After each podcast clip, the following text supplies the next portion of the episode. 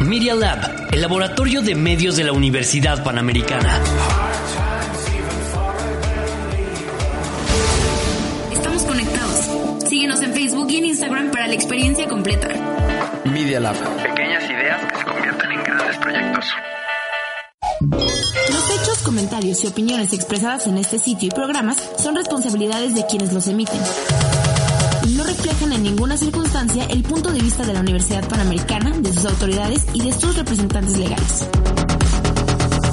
Media Lab, el laboratorio de medios de la Universidad Panamericana. En esta emisión de Politeya conversaremos con la productora cultural Ireri Mujica y el filósofo de la cultura Adán Aguilar sobre el estado de la economía naranja en la nueva normalidad. Comenzamos. Hoy, lo que acontece en el mundo nos acontece a todos. En una mesa de análisis, debate e invitados, Enrique Siqueiros, Víctor Hernández y María José García hablarán sobre política, economía y seguridad internacional. Politeya, política sin hueso.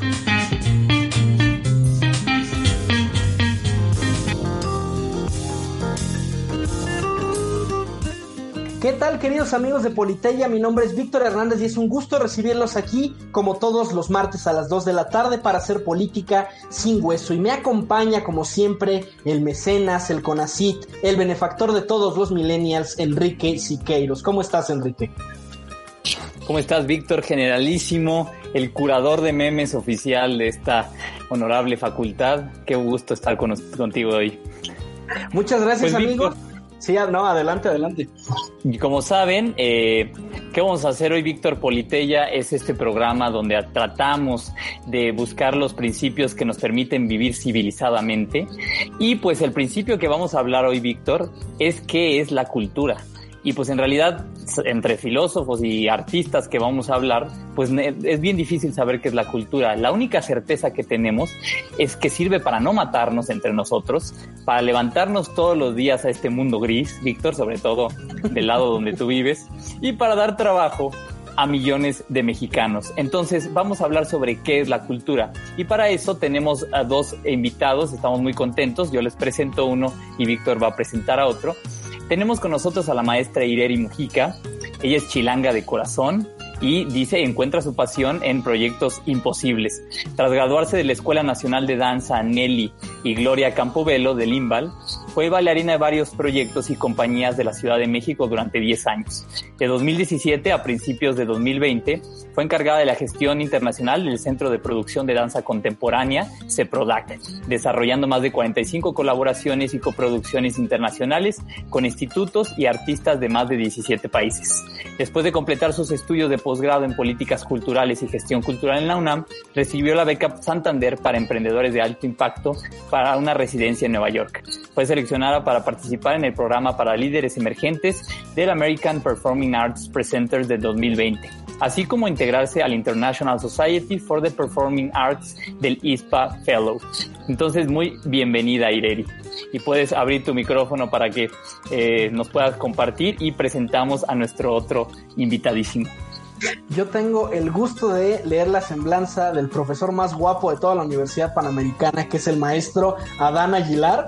Adán es licenciado en Filosofía por la Universidad Panamericana, es maestro en Gestión Cultural por la Universidad Internacional de Cataluña, tiene un máster en Derechos Humanos y Democratización por el Instituto Europeo de Derechos Humanos, es candidato a doctor en Filosofía por la Universidad Pontificia de Comillas. El profesor Adán ha colaborado eh, con la Comisión Nacional de Derechos Humanos, con la Orquesta Sinfónica del Valles en Barcelona y con Castalia Consulting también en Barcelona. Eh, Adán fue secretario académico por muchos años de la Escuela de Bellas Artes de la Universidad Panamericana y actualmente es profesor de discurso político en la Escuela de Gobierno de la UP y también director de Retor Consultoría en Soft Management. Bienvenido, Magister Adán.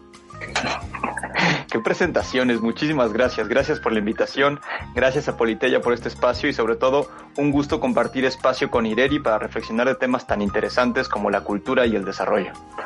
No, hombre, muchas gracias, un placer estar aquí. Oye, pues podemos empezar porque el tema de hoy, de por sí nos cuesta trabajo hablar de cultura y de artes, pero es más difícil hablar de eh, en estas circunstancias de confinamiento. Entonces, simplemente como una patada inicial, eh, y disculpen las, eh, las analogías deportivas, pero no sé por qué las traigo ahorita en la cabeza, vamos a pensar o vamos a dar una breve reseña de cómo ven ustedes ahorita la industria de las artes, de la creatividad y de la cultura dada eh, la pandemia en la que estamos viviendo. Bueno, a mí me gustaría compartir un poco de eh, lo que en particular se ha vivido en el gremio de las artes escénicas, que es mi, mi área de especialidad. Eh, sin duda, eh, yo creo que fue de los sectores que más pronto se vieron afectados. Eh, en el trabajo, por ejemplo, de estos proyectos de colaboración internacional, que es algo en lo que me he enfocado en los últimos tres años, muchos proyectos se han cocinado desde entonces, ¿no? Es como, es como una super barbacoa de dos años para por tomar el avión, irte de gira por Estados Unidos y Canadá y de pronto eh, empezar a revisar cláusulas de force mayor, pues es como eh, eh, un, impacto considerable, ¿no? Entonces creo que fue de lo primero que se, que se percibió, ¿no? La cancelación de las giras, la cancelación de los proyectos de movilidad, el cierre de teatros, la cancelación de temporadas. Entonces creo que principalmente eh, en las artes escénicas, pero creo que esto es algo general de la cultura. Eh, lo que ha venido sucediendo en estos últimos meses es esta migración aún más intensa a los soportes digitales, que ya existían, que ya eh, representaban como un espacio preponderante de, acceso a la cultura para, para toda la población, si, si tomamos en cuenta que, que sí, que el 80% de, de lo que recibimos culturalmente ya está eh, en estos soportes, ya está en el smartphone, ya está eh, en las redes, ¿no? Entonces, creo que ese es el primer... Eh, no sé si síntoma o consecuencia de, los efectos de la pandemia, que es esta migración de contenidos eh, a estas plataformas virtuales que si bien ya nos relacionábamos con ellas, no, no de esta forma como ha sido en los últimos meses. Sí, en, este punto concuerdo con, el diagnóstico que nos presenta Ireri, ¿no? Eh, la contingencia sanitaria que estamos viviendo hoy en día nos ha exigido tener que mudarnos, ¿no? Tener que cambiar en este tipo de, de medios a contenidos diversos, pero no solo eso, sino que también hemos tenido que saber adaptarnos a la realidad concreta. Por ejemplo, eh, quizá hablemos más de, estos detalles un poco después en el programa, pero sí me gustaría pensar en, en todos estos proyectos nuevos que salieron a raíz de esta situación, que si bien es cierto que sería un poco injusto decir, ah, mira, hicieron de la crisis una gran oportunidad, eso a veces es un poco simple para decir, porque por supuesto que han, se han perdido muchísimos empleos y las instituciones culturales están enfrentando retos muy grandes. Y además con otro tema del que hablaremos más adelante, los retos típicos que tiene la cultura en campos de desarrollo, de política y de apoyo económico se han eh, se han rebasado, ¿no? Han sido todavía más intensos, más hondos, más difíciles. Pero también es cierto que esto, esta nueva realidad ha implicado que se trate de innovar o se trate de resolver esta ausencia de la presencia en vivo, ¿no? del disfrute del arte, en otras estrategias que también implican un uso de tecnología diverso y no solamente por el consumo de contenidos, sino incluso la producción, producción de conciertos, producción de, de experiencias virtuales y eso también pues bueno, las artes como siempre se abren paso, las artes eh, si algo tienen es que ponen en alto ese espíritu humano de la creatividad, entonces evidentemente hay pocos obstáculos que nos detengan. Sin embargo, por supuesto que, ha habido una grave afectación. Ya en un momento hablaremos de estas afectaciones económicas, por el peso concreto de la cultura y de la economía naranja en el desarrollo económico del país. Pero por supuesto que ha habido un efecto importante a considerar y sobre todo preguntarnos qué va a pasar después vamos a regresar, regresaremos igual a como nos fuimos, a como estábamos antes. Personalmente considero que no, personalmente creo que hay puertas que hemos abierto que ya no se van a cerrar. Y bueno, y eso presentarán también nuevos retos para para el regreso a las actividades culturales. ¿no? Pero en un momento hablaremos de esto. Claro que sí, profesor Adán, como, como tú sabes, aquí en Politeya nos gusta eh, centrarnos en los conceptos y hacerlos más accesibles para todo nuestro público. Entonces, como candidato doctor en filosofía, quisiera pedirte algo que sé que es difícil, pero quisiera pedirte que nos ofrezcas con género y diferencia específica una definición de cultura. ¿Qué, qué habría que entender eh, por cultura? Y, y, me parece muy interesante de entrada que hayas utilizado el término economía naranja, porque es algo que pocas veces pensamos, ¿no? Que hay toda una industria cultural que tiene distintas manifestaciones y que en ese sentido, eh, pues no es nada más un, un, una especie de, de, producto que se consume en tiempo de ocio, sino que es algo que le da de comer a, a muchas personas en, en México y alrededor del mundo. Claro. A ver, aquí me gustaría hacer una distinción de conceptos, como dices bien, Víctor. Muchas veces cuando estamos discutiendo, a veces nos peleamos y no sabemos por qué nos estamos peleando, pues vamos a tratar al menos de ubicar conceptos básicos. Me gustaría que imagináramos eh, con esta idea de los diagramas de Venn, ¿no? Con la teoría de conjuntos, tres conjuntos. El primero, el más pequeño, sería el conjunto de las artes, que está dentro del conjunto siguiente más grande que es el conjunto de la cultura. La cultura implica que hablemos de arte, artes escénicas, artes plásticas, artes visuales, pero también la cultura implicará otras manifestaciones, la manifestación de tradiciones, de patrimonio cultural, material e inmaterial, de gastronomía, de fiestas patrias que ya se acercan, etcétera. Entonces la cultura como ese ámbito más amplio y luego el ámbito más amplio que podría rodearlos en, en estos tres conceptos que, de los que estamos hablando hoy en día, que es la economía naranja. La economía naranja hace referencia a todas estas actividades en donde existe un eh, intercambio de bienes o servicios que dependen de la propiedad intelectual. Eso habla de entretenimiento, eso habla de artes, por supuesto, eso habla de actividades culturales en general. Hay algunos autores que piensan que también el consumo de, de, eventos deportivos, por ejemplo, y de la asistencia a eventos deportivos entraría dentro de la economía naranja. Eh, sencillamente se le, se le llama así por esta idea de que incluye a otras más, pero no es la industria automotriz, no es claro. una producción de, de productos concretos eh, o de servicios que satisfacen necesidades inmediatas. Fíjense cómo estoy ya de una vez usando actividades inmediatas y no básicas, porque las preguntas de Enrique sé por dónde van y me les voy a adelantar. Entonces, bueno, eh, pero bueno, rapidísimo. Eh, no quiero darle la vuelta y sí quiero dar una definición de cultura porque me parece muy relevante que al menos tengamos una noción de por dónde eh, estamos hablando cuando hablamos de cultura. ¿Qué es cultura? Eh, muchas veces pensamos que cultura es o lo antiguo o cultura es alta cultura, es decir, solamente lo que algunos cuantos aristócratas consumen o solamente lo que se exhibe en museos o salas de concierto o teatros muy... Eh, pues de, de, una demanda de alta calidad artística. Sin embargo, cultura lo define el antropólogo Clifford Geertz, antropólogo norteamericano, que es que justo hizo estudio de la diferencia entre culturas, entre grupos humanos.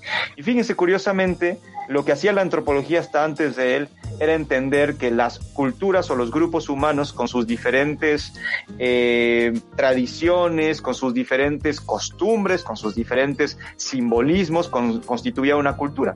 Sin embargo, para Clifford Geertz era más importante entender no el color de los tótems o el sabor del pozole, sino entender el significado que esa escultura de madera o que ese platillo tienen para la comunidad. Y por eso definió la cultura como el entramado de significados en el que se mueve el individuo sabiéndose parte de una comunidad. Venga. Pues con eso en mente, pues ¿qué puede hacer cultura? Cultura puede hacer muchísimas cosas. Sin embargo, aquello que me dote de significado como perteneciente a un grupo humano, eso podríamos decir que se entiende como algo cultural. Claro. Y no es por amarrar navajas, pero pues vamos a ver cómo ve Ireri y si quiere contestar y resistir a las nociones, ya que por supuesto son temas abiertos, vivos, eh, que evolucionan. Entonces, Ireri también si nos puedes compartir de lo que ya pro propone el profesor Adán, una, una visión de cultura, eh, si hay cosas que quieras como discutir o proponer, y después hacerte una pregunta de si la cultura la estamos entendiendo y las artes como una necesidad básica o como un lujo de la civilización occidental. Eh, creo que la definición es bastante pertinente. Eh, concuerdo muchísimo en que sí, cultura tiene que ver con lo simbólico, con aquello con lo que vamos construyendo nuestra identidad, ya sea individual, eh, colectiva, de nación, regional o de incluso humana, ¿no? Entonces, tengo, tengo mis asegúnes con la economía naranja, tal vez porque es, bien cierto, ¿no? O tiene mucho que ver con eh, la materia de derecho eh, de protección intelectual personal y que de pronto deja un poco volando eh, el derecho de eh, colectivos, por ejemplo, las comunidades originarias, sus textiles, sus diseños, que si bien recordamos, eh, y aquí voy a empezar a embarrar eh, la idea de arte, eh, todas estas manifestaciones tienen mucho que ver con, con, con una cosmogonía, con una ideología, con una forma de entender la vida, ¿no?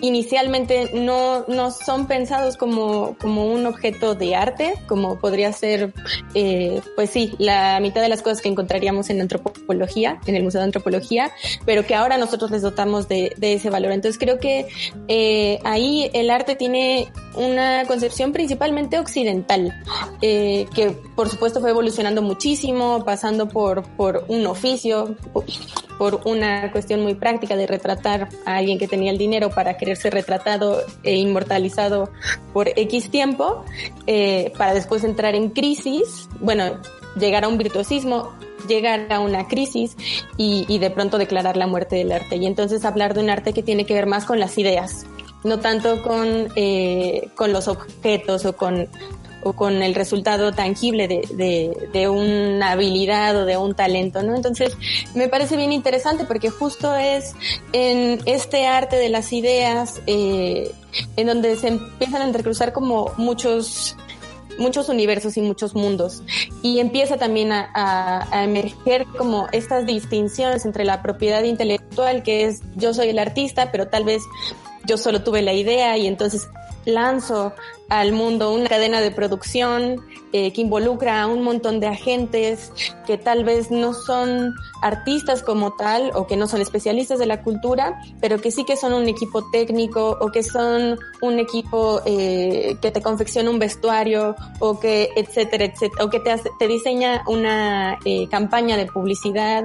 Entonces, creo que ahora que hablemos un poco más como de los impactos económicos, pensar en el arte y pensar en la cultura tendría que ser algo que, no nos pareciera tan lejano.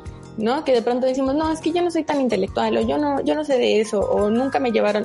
Es algo que está aquí, está palpable en todos lados, tal como, como utilizar la electricidad. Es, es por ello que, que eh, la economía naranja ha cobrado como tanta fuerza, porque justo es un sector que empieza a cruzar eh, muchísimas otras esferas. Fíjate que justo en esa misma línea, Ireri, te quería preguntar, porque es interesante cómo hablas de esta dimensión económica del mundo del arte y del mundo de la cultura, ¿no? Cómo al final, de alguna manera, esta lógica eh, de la venta y del consumo se ha introducido. Y quisiera retomar un poco la pregunta que nos hacía Enrique hace un momento. Si en el fondo eh, el arte es una necesidad humana o más bien se trata de un producto de lujo. Y lo, lo, pregunto nuevamente porque me ha llamado mucho la atención algunas dinámicas que han ocurrido durante la pandemia. Eh, por ejemplo, eh, y eso seguramente lo has vivido, en México hay un, un, gran estigma, ¿no? Pareciera que el artista pues es, es una profesión que no es redituable, que de alguna manera mucha gente eh, quisiera relegarla, pero qué curioso que en la pandemia todos estamos consumiendo música, todos estamos viendo películas o a lo mejor compramos un boleto para el teatro virtual. A mí me llama mucho la atención, por ejemplo, aquí en, el edificio donde estoy rentando, muchos vecinos remodelaron porque se dieron cuenta de la importancia de la belleza dentro del propio hogar. Entonces, por eso quisiera preguntarte eh, si, si, si tú consideras el arte y la cultura como un producto de primera necesidad o más bien como algo secundario, como un producto de lujo. Yo creo que las dos. Yo creo que esta discusión en sí no tendría que ser como tan binaria en el sentido de que sí, sin duda eh, necesitamos a, a, asirnos a una identidad, ¿no? Para, para tener esta fortaleza. Necesitamos de elementos estéticos que nos rodeen, que nos den paz, que nos inspiren, que nos motiven, que, que nos hagan ser también eficientes y productivos. Eh, la música es, es, es, es apabullante, cómo, cómo se escuela, en todo, ¿no? Hasta no sé, eh, en todo, en todo. Eh, creo que en ese sentido, creo que es muy palpable la necesidad de, eh, no solo de, de consumir, sino de participar de la cultura. Y aquí hay una distinción bien interesante, al rato que hablemos como de comercializar. Creo que eh, recordemos que ya existe en México una ley cultural una ley de cultura, la cual justo defiende los derechos de los ciudadanos, no solo a tener acceso a la cultura, sino a participar activamente de ella. Entonces recordemos que, que nuestro ideal cultural tendría que ir no solo a ser y aquí me voy a disparar en el pie, grandes obras que viajen a los grandes teatros, que lleven a, nuestros grandiosos bailarines, a quienes amo y por los cuales me desvivo, a, a, cruzar el mundo. No solo eso, sino también a esos niños que iniciaron haciendo 15 años y que de pronto eh, todas vida se transforma por, por poder dedicarse a, a, una profesión relacionada con el arte, relacionada con la cultura. Y creo que eso también tiene que ver con un ejercicio personal y nacional de reconocer nuestra riqueza cultural, porque eso es lo que hay, o sea, y eso se vio eh, desbocado al momento de entrar en la pandemia, o sea, los artistas fueron los primeros que empezaron a subir a tu clase eh, de ballet online, eh, voy a cantarles una canción, vamos a hacer un monólogo, etcétera, y por supuesto que es un sector muy generoso que, que inmediatamente responde ante la necesidad de la sociedad, pero que también es puede ser muy frágil. ¿no? Y ya la UNESCO nos está alertando, cuidado, cuidado porque tener contenidos gratuitos online mmm, puede ser peligroso para los artistas, para todo el sector. Entonces, eh, Creo que las dos, creo que es una necesidad, creo que también podemos complejizarla a tal grado que pueda ser un elemento eh, de discusión en, en, en, el nivel más alto, más complejo, más profundo y más pirado que se nos pueda ocurrir, pero que sí tenemos que estar muy al pendiente de eh, que esta digitalización eh, no desmonetice aún más a un sector que siempre ha estado un poco en aprietos por, por justo esta, esta falta de reconocimiento, porque ahí está, está presente en todos lados, pero hay este estigma de, de que si vas a ser músico no vas a tener dinero y, y, es, y eso mismo pasa en los gobiernos. Así es, sí está padre tener Secretaría de Cultura, pero démosle menos dinero. Claro. Así yo quiero retomar un poco la idea de, de Ireri, lo que estás comentando acerca de que ahí está. O sea, parte de, de, que me, del gusto que tengo por esta definición que les acabo de compartir de la cultura como un entramado de significaciones es porque ahí está. O sea, el ser humano está ahí y entonces si te mueves tantito, mueves ese entramado, mueves esa red y siempre que estás haciendo algo, estás tocando alguna cuestión de la cultura. Entonces, por eso yo creo que esta pregunta eh, a veces es una, una falacia de falsa dicotomía, ¿no? De falso dilema, porque entonces ponemos a la cultura como o necesidad y entonces lo ponemos dentro del Plan Nacional de Desarrollo al mismo nivel que la alimentación y que la, el cobro de impuestos, o lo dejamos como un lujo y entonces es solamente para fifís y solamente para gente que puede dedicar un poco de dinero extra que no es para comprar pan. Y yo creo que ese es un falso dilema del que tenemos que escapar, porque como menciona Ireri, la cultura ahí está y además es un sector que por un lado eh, es muy central en los intereses que tenemos las personas y por otro lado está muy amenazado. Entonces, si está amenazado y además es muy importante, pongámoslo al menos un poco más cerca del centro de nuestros intereses políticos, de nuestro diseño de política pública y también de, nuestro, de nuestra atención personal. Me gustaría, no sé, eh, por ejemplo, cuando Marta Nussbaum habla de su teoría de las capacidades y está hablando de cómo escapar de entender las políticas públicas con la idea del estado de bienestar que solamente garantiza bienestar económico, físico, social, y, y ella habla de distintas capacidades. Habla, obviamente, las principales, ¿no? La capacidad de la vida, de la salud física, de la integridad de la persona, pero inmediatamente después, en el cuarto punto, está hablando de los sentidos, la imaginación y el, y el pensamiento. Es decir, inmediatamente habla de la cultura como la capacidad que tiene el ser humano a través de las artes, del goce estético, de, de, del esparcimiento, del entretenimiento, de darle sentido a, pues, al hecho de sobrevivir. ¿No? Entonces, como, como también decía Winston Churchill cuando le preguntaban, oye, ¿por qué no le quitamos presupuesto a la cultura y se lo ponemos más a las armas? Entonces, y él contestaba, no le vamos a quitar presupuesto a la cultura porque si hacemos esto, entonces, ¿para qué luchamos? Es ese sentido que está ahí en el fondo y entonces, por eso, si, si queremos, evitemos esa dicotomía de lujo o necesidad, hablemos quizá, eso sí, ¿eh? de necesidades inmediatas, a ver, me ruge la tripa, tengo que comer, esa es una necesidad inmediata, y una necesidad un poco menos próxima, pero igualmente importante como el consumo de arte. ¿Por qué es menos próxima? Porque es un poco más eh, abierta, porque implica que otras cosas tienen que suceder antes. Eso no le quita importancia, y eso sencillamente, y como menciona Ireri, le da un poco de relevancia a lo difícil que es el sector, la importancia que tiene, cómo está conectado con otros rubros, el económico, el político, el social, el personal, el comunitario, y entonces ahí reconocer el justo valor que tiene la cultura en nuestra sociedad. Oigan, eh, yo tengo una pregunta antes ya de entrarle al, tema de la industria completo, de la industria de las artes la industria creativa, que es la economía llamada economía naranja.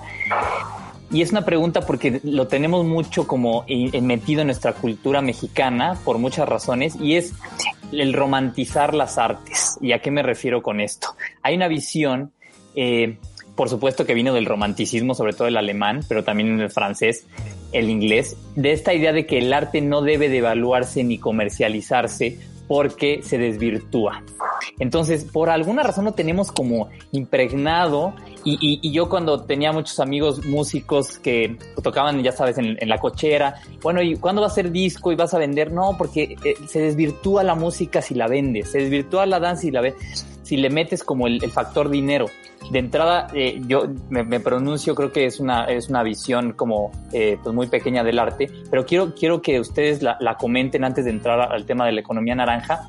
Esa parte de romantizar y no permitir evaluar y comercializar las artes, ¿de dónde viene? Y si, y si hace bien, ¿es algo bueno o es algo negativo frente a la cultura?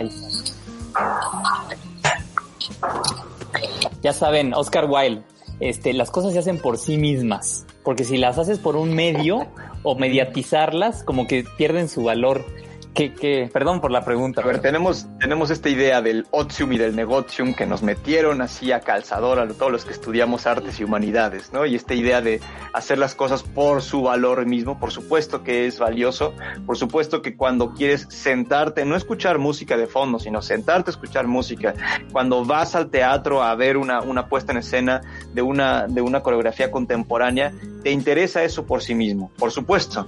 Y quizá este hoy en día, además de la razón razones históricas y culturales y de educación.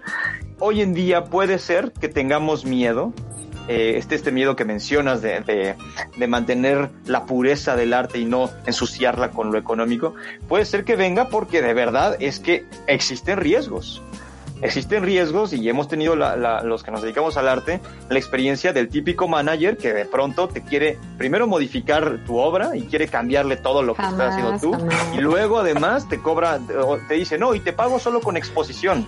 Ya quiero ver a los contadores o a los abogados, ¿no? Que digan, sí, mira, resuélveme este caso y te recomiendo con mis amigos, esa es tu paga. Ajá, ya te quiero ver. No, ya te quiero ver, chef, ¿no? Este, sí, come y yo te, te recomiendo por Instagram. No, no, págame en el restaurante. Lo mismo con con los artistas. Entonces, viene de este miedo, creo yo. Esa es una parte. Entonces, por eso habría que resolverlo, ¿no? Entonces, por eso los artistas de pronto es lo económico con cierta sospecha. Y por el otro lado también viene el desconocimiento.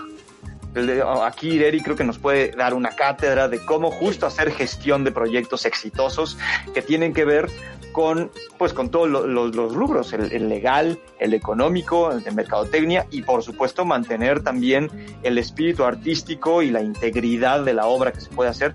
Es posible, implica mucho esfuerzo y bueno, también los artistas a veces no sabemos hacerlo y hay que aprender y, hay que meterse y hay que ensuciar las manos. A mí me gusta decírselo, por ejemplo, a mis alumnos de la maestría de gestión de las artes, de, la maestría que tenemos aquí en la UP, a mí me gusta mencionárselos así.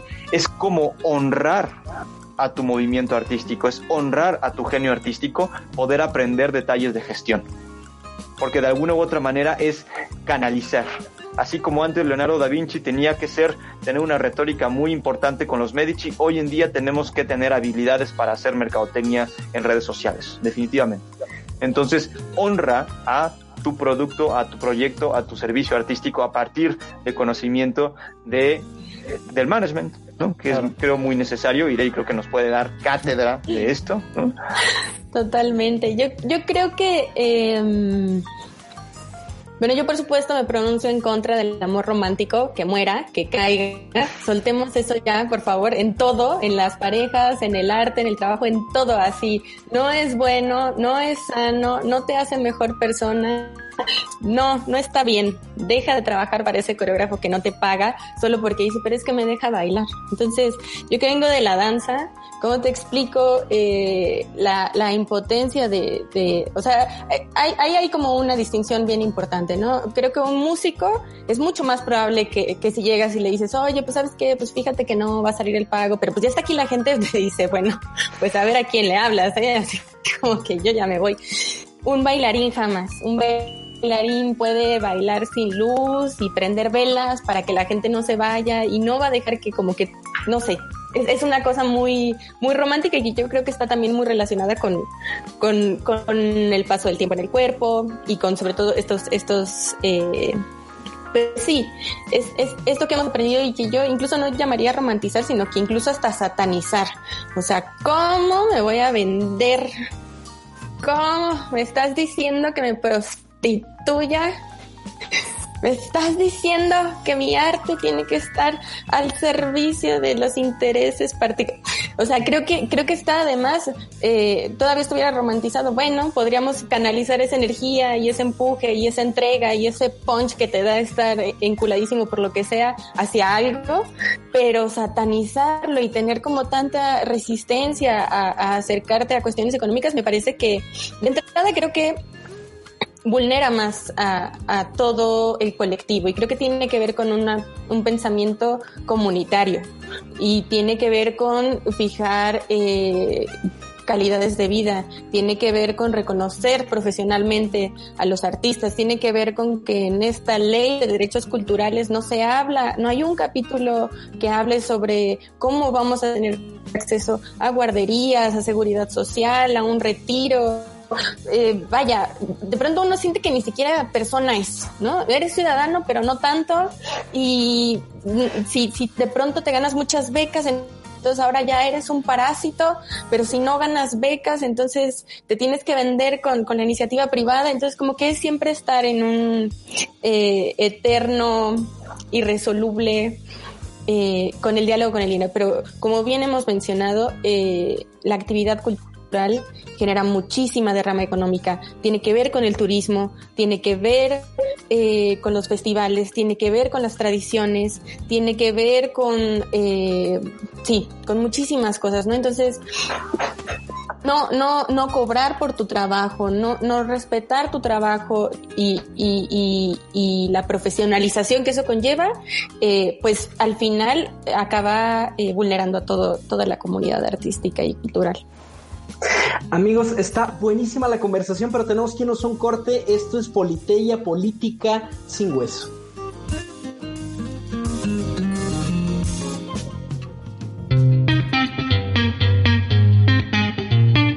En un momento regresamos a Politeia, Política sin hueso. Media Lab, Media Lab. Media Lab, Media Lab, Media Lab. Recomiéndame un podcast innovador, dinámico y muy variado. Media Lab, exacto, Media Lab. Media Lab, sí. Ajá. Media Lab conecta los medios para crear experimentos en la Universidad Panamericana. Puedes ser parte de este experimento por medio de Apple Podcast. Conéctate. ¿Quieres continuar escuchando más de nuestras ideas? Spotify o Apple Podcast y búscanos como Media Lab.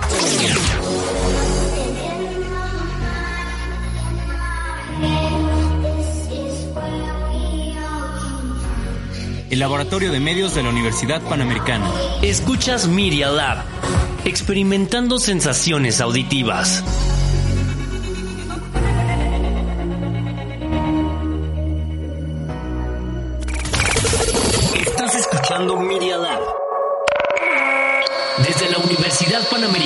Campus Ciudad de México.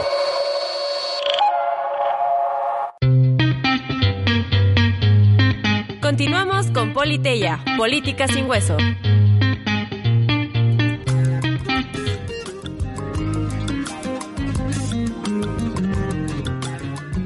Tal amigos? Estamos de regreso. Les recordamos nuestras redes sociales arroba UP, tanto en Facebook como en Twitter, por si quieren interactuar con nosotros en cabina. Estamos platicando el día de hoy con Irari Mujica y con Adán Aguilar, expertos en gestión cultural, sobre el tema de la industria artística, sobre la economía naranja. Y yo quisiera regresar precisamente preguntándole a Ireri, porque sé que trae algunos datos al respecto. Eh, quisiéramos dimensionar el tamaño de la, eh, de la economía naranja, quizás un poco saber realmente cuántas personas y cuántos sectores están involucrados en esta actividad. Y también, eh, si me permites, Ireri, quisiera preguntarte, porque eh, antes del corte hiciste una intervención muy interesante sobre esta dicotomía que al menos en México vivimos con cierta frecuencia, que es el tema del financiamiento público al arte versus el financiamiento privado, ¿no? Que entra también dentro de este debate de, bueno, si, si voy por una beca, si mejor voy por, por la iniciativa privada. Eh, cuéntanos un poco al respecto de estos dos temas. Bueno, primero eh, reconocer la increíble labor de Ernesto Piedras, que es un gran economista que, que ha dedicado muchísimos esfuerzos a poder eh, apoyar el sector de las artes, sobre todo eh, creo que en el sentido de generar los indicadores adecuados.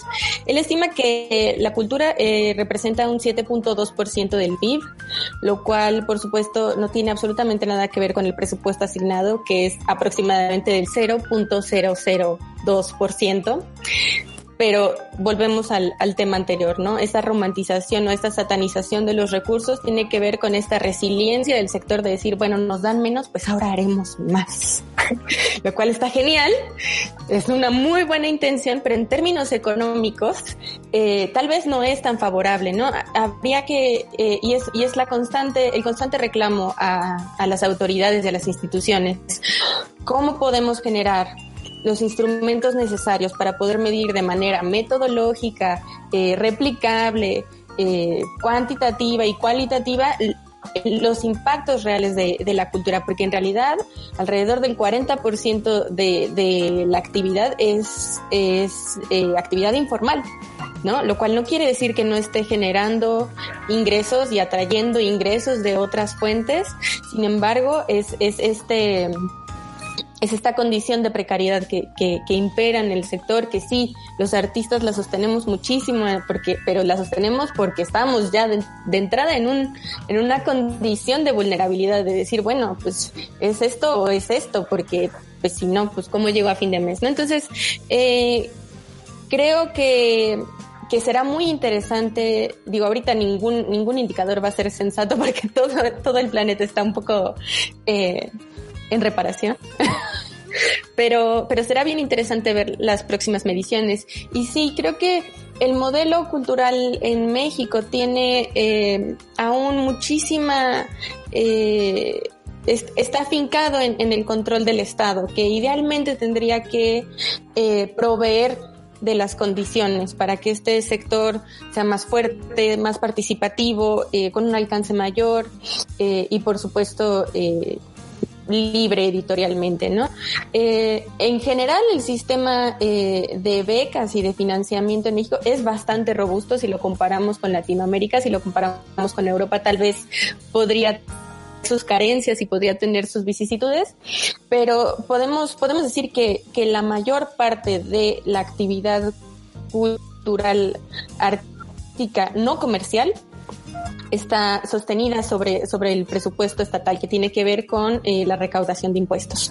Sí que hay un sector también muy activo, ¿no? Que, que, es toda esta, eh, que también participa de, la economía naranja, que son los espectáculos, los conciertos, incluso el desarrollo de software es, es una actividad creativa que también sí que mueve recursos y sí que aporta muchísimo y que está dentro del esquema más comercial y privado pero en términos de, de, la cultura como esta manifestación social y del arte, eh, digamos, no elitista, o también el elitista un poco, está más, más fincado en, en, en la fuerza del Estado.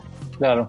Y pensando ya el arte al servicio, por ejemplo, de la identidad nacional, del desarrollo social, profesor Adán, que ha trabajado este, políticas culturales, primero es a quién volteo yo como ciudadano de a pie que me están quitando mis millones de pesos en impuestos, porque en filosofía solo trabajamos con millones de pesos.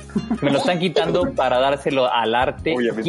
¿Quién, quién, o sea, quién es ese organismo que, que centraliza esa operación? Y luego las políticas culturales, eh, pues también hay que vendérselas al ciudadano de a pie, porque los que somos muy pedestres, como es mi caso, que en realidad de repente no entiendo las artes, no casi no escucho música porque como que sí soy muy básico, pues. Entonces, eh, ¿cómo, cómo, cómo nos venden a los, a los que somos más, más basiquillos eh, las políticas culturales, ¿no? Porque al final se va a ir mi presupuesto y mis millones. bueno, a ver, hay que cuidar tus millones, Enrique. O sea, ahí sí, ten amigos en Suiza. Pero bueno, a ver, yo lo que considero aquí es que tenemos que voltear a ver qué se hace allá afuera y luego entendamos qué estamos haciendo aquí adentro. Por ejemplo, lo que menciona Ireri acerca del apoyo a las artes desde el gobierno, a veces se nos ha quedado la idea de, de esa panacea de papi gobierno nos va a ayudar. Y también hoy en día hemos visto, después de mucho tiempo, después de buenas intenciones y malas ejecuciones, estamos viendo que eso no resuelve ya también ese otro despertar, Ideri eh, nos invitaba a un despertar, ¿no? Al despertar de, no satanizar el hecho de, entrarle a la gestión concreta de proyectos desde la parte económica, legal, de mercadotecnia y demás. Pues otro despertar tendría que ser, creo yo, viendo la situación que nos acontece, el despertar de encontrar nuevas maneras en las que la cultura y las artes pueden, pueden eh, pues buscarse sus propios recursos para tener capacidades de, desarrollarse por ellos mismos. O sea, pensando un poco en los modelos de políticas culturales que existen en el mundo, existe este modelo continental europeo, eh, entre, entre otros, la, política cultural francesa y alemana muy fuertes en el sentido de ser el Estado el que apoya las artes, el, que, el que cobija, el que abriga, y bueno, a ver, su sistema de, de, becas es increíble, funciona bastante bien, quizá durante un tiempo sí se metió mucho con la independencia eh, de, creativa de, los artistas, ya después lo empieza a abandonar y entonces pues ya, ¿por qué? Porque por ejemplo Francia se da cuenta de que es, eh, en Francia se crea la diplomacia cultural. Es un tema que también creo que es interesante hablar, hablar de él, ¿no? Eh, la bandera que tiene el, francés en el mundo es, a ver, tú serás lo que quieras, pero mi comida te ha llegado, mis artistas te han llegado. Así y en la danza, vaya, ni se diga, ¿no? Entonces, eh, eso es, es, muy interesante cómo pues el Estado reconoce este valor casi casi bandera de promoción de Francia en el mundo. Entonces, eso es una estrategia.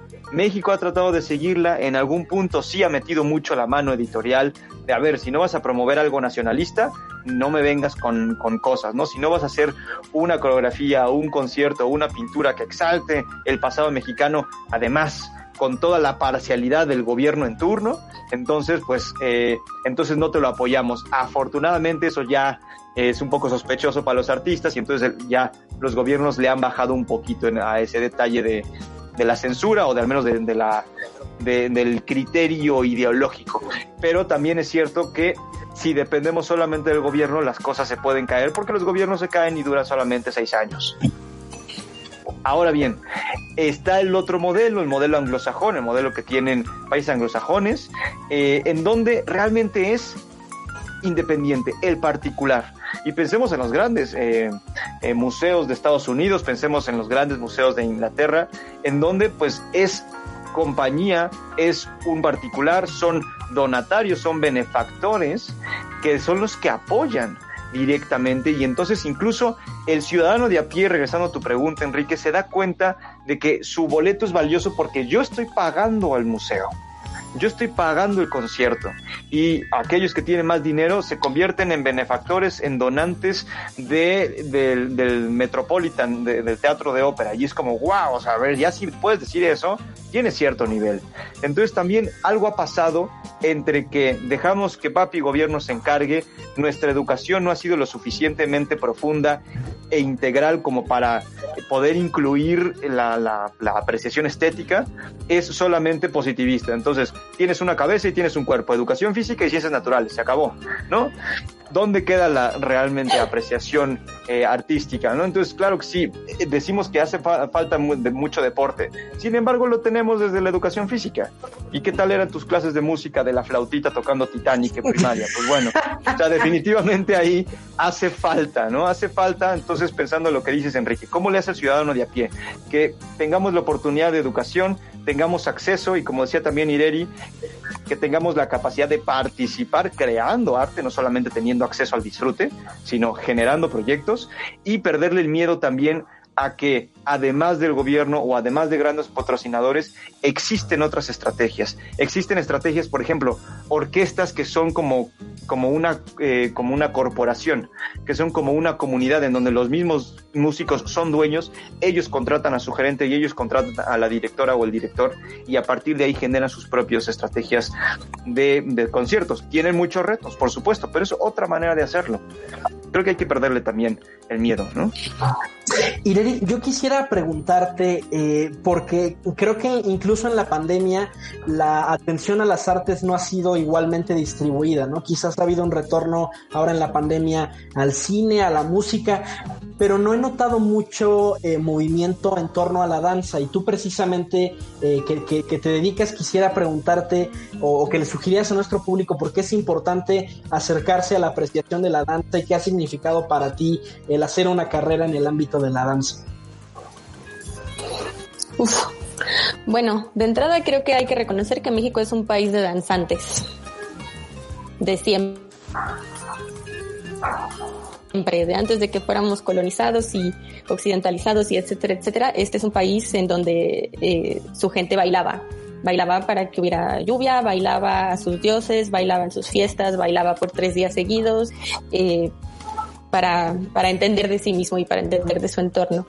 Eh, es bien interesante eh, abordar a través de, la danza y, del entorno de la danza contemporánea en particular cómo, cómo entendemos nuestro cuerpo eh, en esta sociedad contemporánea eh, en confinamiento, etcétera.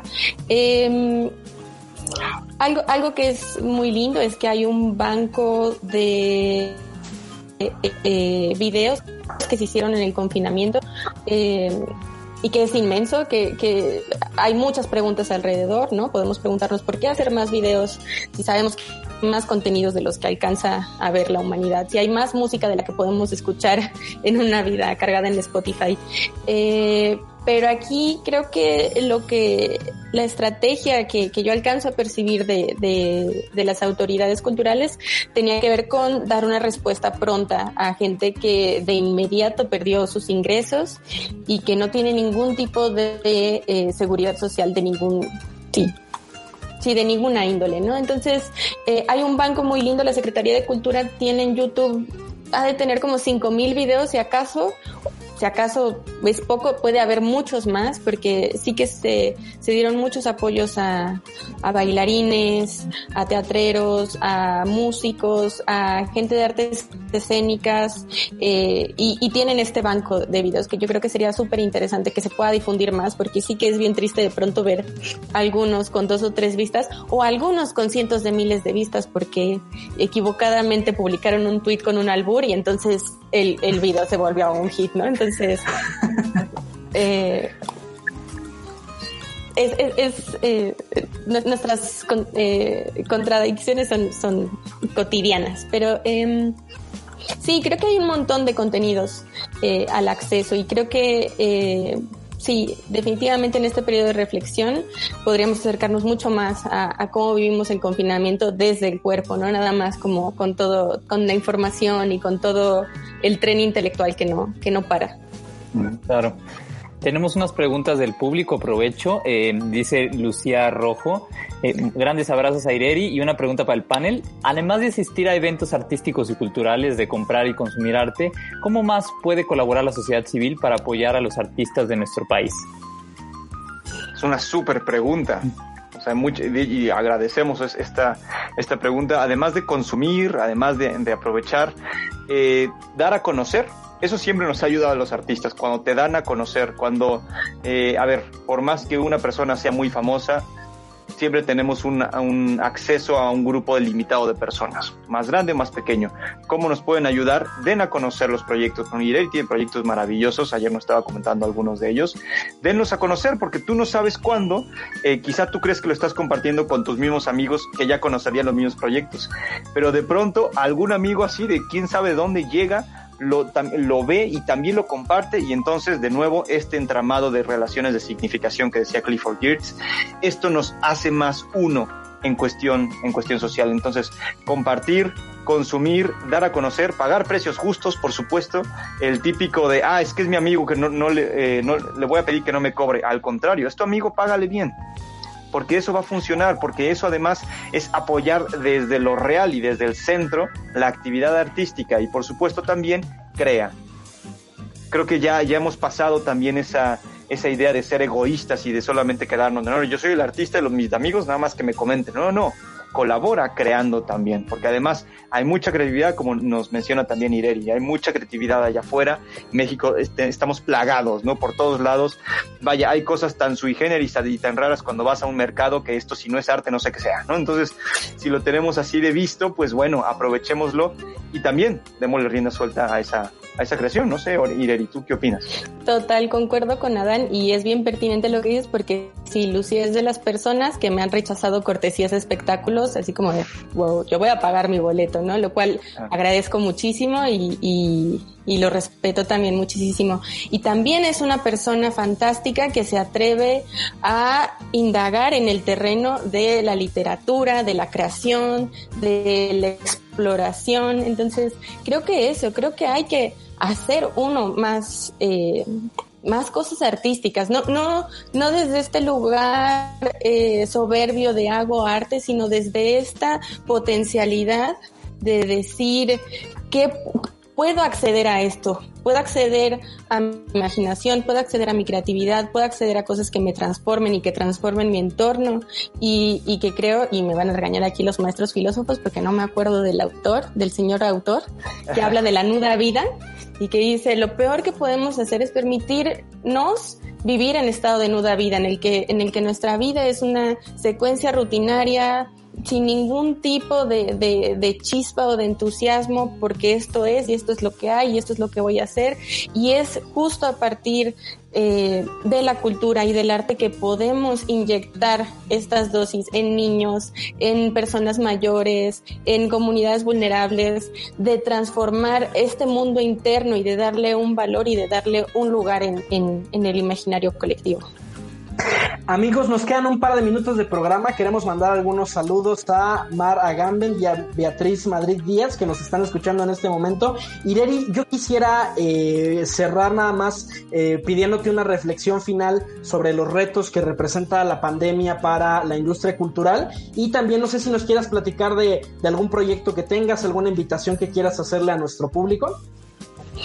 Sí, creo que eh, si bien no, no, no me atrevería a decir que nos vino como anillo al dedo de la pandemia, sí creo que es una oportunidad fantástica para los que, que tenemos esa posibilidad de, de, no estar luchando por nuestra supervivencia básica, que un montón de gente sí que lo está, un montón de artistas sí que no saben qué hacer y sí que han sacado las bicicletas, sí que han horneado pasteles, sí que han puesto su creatividad en otro sitio. Creo que es, es un momento de reflexión y a mí me da mucho gusto eh, el ver a mi alrededor muchas iniciativas que se están gestando desde este lugar de pausa, eh, de no productividad, sino de, reflexión profunda y de replantear cuál es mi rol cuál es mi rol y cuál puede ser mi alcance. Una de ellas es Totans, en la que participo con Enrique, con Yasu, con Marcelo, con Betsa, eh, y que a mí de entrada me ha inyectado de muchísima fuerza eh, en este periodo de confinamiento. Eh, otra que estoy eh, construyendo también con mi gran colega Eleno Guzmán Gutiérrez, eh, que ahorita está en Guadalajara, y que es eh, conformar un grupo de jóvenes gestores, porque sí sabemos que tenemos muchos vicios dentro del sector, pero pensamos que justo la apuesta es esta gente nueva, esta, estos artistas frescos que dialogan con las tecnologías de la información de una manera brutal y que tienen aún este dinamismo de poder eh, incluir distintas estrategias de distintos eh, áreas de conocimiento con mucha más flexibilidad e incluso con un poco de, eh, de falta de respeto. Creo que eso nos ha faltado, como ser más irrespetuosos de muchas cosas y probar más para justo fallar un poquito más. Pues Ireri y Adán, les agradecemos mucho por su tiempo, gracias al público que nos sintonizó y los esperamos la próxima semana. Recuerden, martes a las 2 de la tarde. Queridísimo Enrique, un gusto como siempre compartir el micrófono contigo. Amigos, esto fue Politeya, Política sin Hueso. Adán, Ireri, qué placer. luego, gracias. Igual, muchas gracias. Gracias Adán, gracias Enrique, gracias Víctor.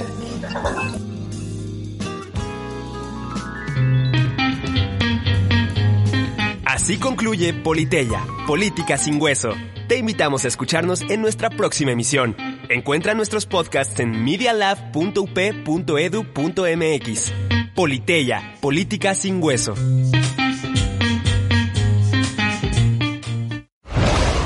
No te despegues de Media Lab. Experimenta con nosotros. No te quedes fuera y sé parte de esto. Síguenos en Facebook y en Instagram para la experiencia completa. Búscanos en Instagram como arroba medialab-up y descubre todo lo que tenemos preparado para ti. Encuéntranos como Media Lab UP. Media Lab. Pequeñas ideas que se convierten en grandes proyectos.